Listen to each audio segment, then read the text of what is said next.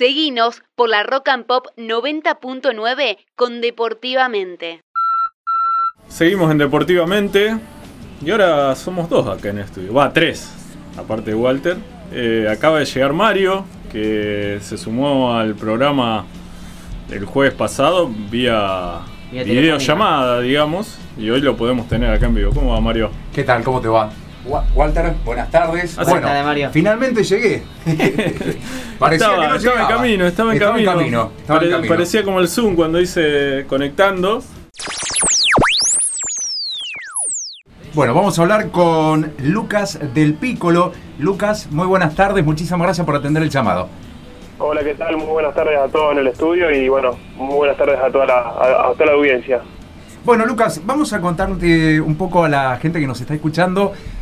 Eh, te estamos llamando para recordar un poco aquella, aquella oportunidad cuando participaron de los Juegos Panamericanos con la selección argentina de natación, habiendo ganado una medalla. Contanos un poquito qué te acordás de aquel momento. Mirá, me acuerdo tantas cosas que creo que tendríamos que estar hablando acá eh, toda la tarde, pero, pero más que nada lo que, lo que me acuerdo fue que la, la conexión entre los cuatro nadadores, viniendo de, un deporte individual, como es la natación, y que por ahí cuando, cuando uno corre un relevo en una selección, por ahí es ahí en, en el torneo donde se, se junta con, con los compañeros del relevo. Y, y- y desde el primer día es como que ahí mismo en el, en el Panamericano nos dimos cuenta que, que la medalla podía estar cerca. O sea, una semana antes a, ninguno de los cuatro se nos hubiese ocurrido que la, que la medalla podía ser eh, posible, pero cuando llegamos ahí a México, a Guadalajara y, empezamos a ver a los otros equipos, no, che, puede- se puede dar la medalla. Todos juntos, la entrada en calor juntos, eh, comíamos juntos, como que el- la posta fue durante una semana completa, por así decirlo. Digamos que el- los hábitos, eh, la costumbre de estar tanto tiempo juntos, el tiempo compartido, de esa manera fueron construyendo un equipo. Claro, claro. A ver, vuelvo a, re- a repetir, nosotros ha- hacemos un, deporte netamente individual. Eh, y, y bueno, y tuvimos que, que trabajar en equipo, porque quizás cuando uno estaba demasiado ansioso, gastando energías eh, con la ansiedad, estábamos los otros tres para tratar de, calmar, de, tranquilizar, y cuando le tocaba a otro lo mismo, o cuando uno por ahí estaba un poco asustado eh, en, cuanto a cómo se sentía, porque había altura en Guadalajara, entonces eh, entre los cuatro, los días previos nos fuimos, digamos, acompañando eh, eh, en, en todo el camino, ¿no?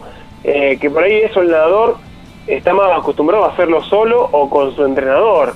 Acá éramos los cuatro nadadores eh, tirando para el mismo lado y creo que esa fue la clave de que, de que la medalla se haya, se haya conseguido.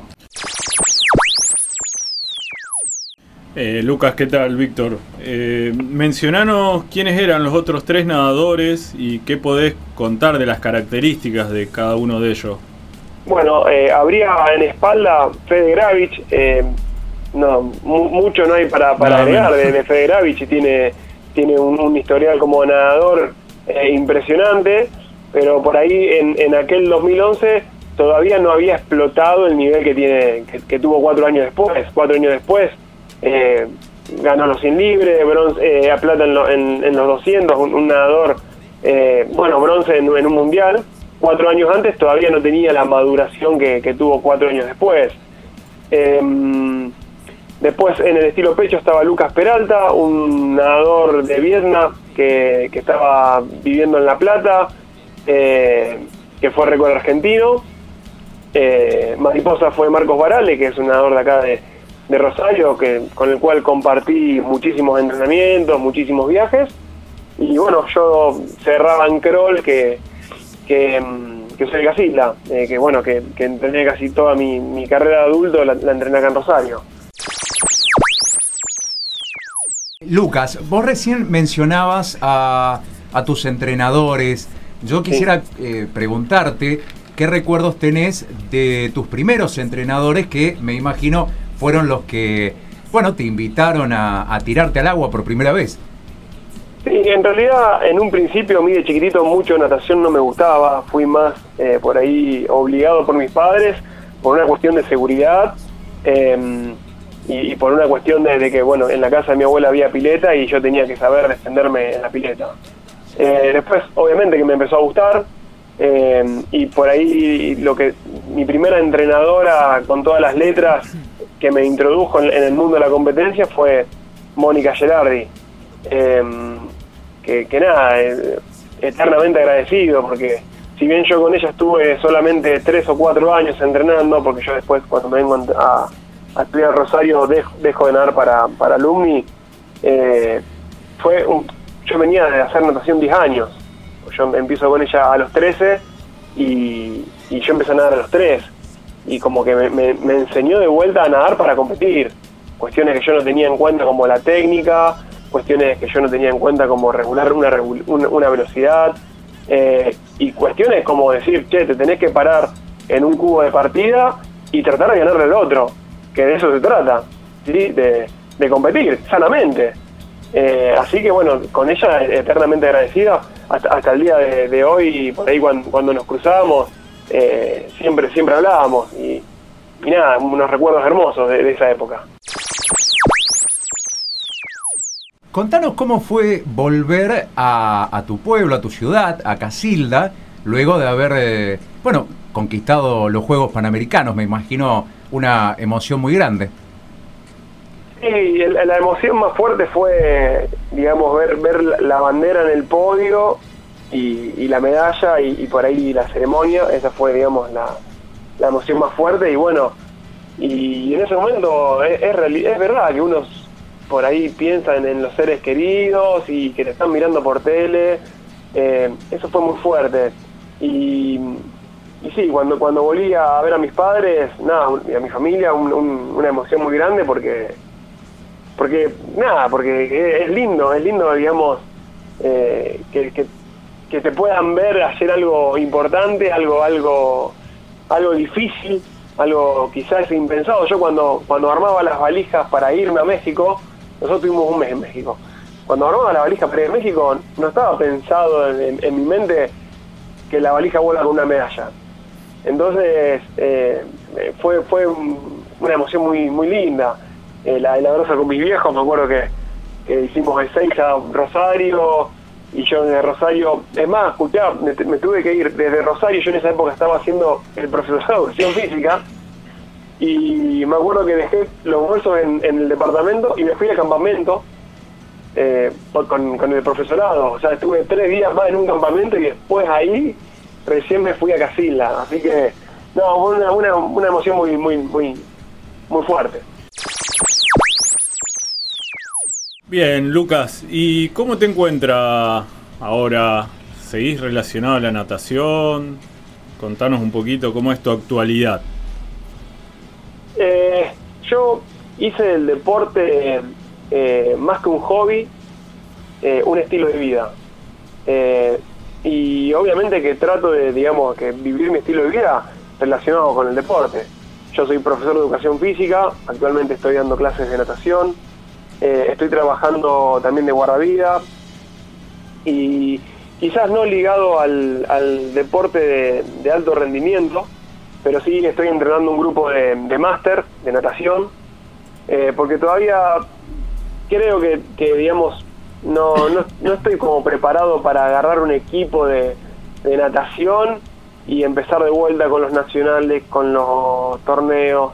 Como que todavía siento que tengo que disfrutar un poquito del retiro y quizás hacer una carrera como nadador máster eh, antes de, ser entrenador así de primera. Eh, ¿Y algún consejo como para ir cerrando ya la entrevista eh, a, aquellos chicos y también para los padres que recién arrancan en la natación? ¿Cuál sería tu consejo? Primero, para los padres, yo tuve la suerte de que mis viejos cumplieron un rol fundamental en mi carrera como deportista. Un rol clave, que es el rol de ser papá y mamá. Y nada más. O sea, el hecho de ser papá y mamá ya eso ayuda muchísimo, no estar ahí al costado de la pileta con un cronómetro viendo, preguntando cómo ser mamá y papá. ¿Sí? Eh, yo, ah, después hablando con mis viejos una vez, digo, no, porque ustedes en realidad eh, no, no, no estaban enterados ni de tiempo, me dice Lucas, nosotros sabíamos todos los tiempos, la abrazada que hacía todos, nada más que no te lo transmitíamos a vos. Y eso es muy importante, ellos jugaron un rol fundamental que eran mamá y papá. ¿Sí? Y, y quizás para los chicos, el consejo que doy siempre es que, que nunca pierdan la pasión por lo que hacen. Que, que lleguen al nivel que lleguen, pero que siempre lo hagan con pasión, que siempre lo hagan con ganas, que disfruten de los torneos, que disfruten de las victorias y que también, eh, yo sé que es muy difícil disfrutar de una derrota, pero quizás eh, aprender de las derrotas, ¿sí? que no tiene nada de malo, que se aprende muchísimo, pero que sobre todo nunca pierdan la pasión por lo que están haciendo, en los entrenamientos, en la competencia, ¿sí? ya sea que hagan natación, que hagan volei o que hagan lo que sea, pero que nunca pierdan la pasión por lo que están haciendo. Muy lindo, muy lindo mensaje. Lucas, te vamos a ir despidiendo. Muchísimas Bueno. gracias, agradecidos por habernos atendido el llamado y será hasta la, cualquier momento. Muchísimas gracias a ustedes por la nota y les mando un abrazo. Gracias, Lucas. Un abrazo, hasta luego. Deportivamente.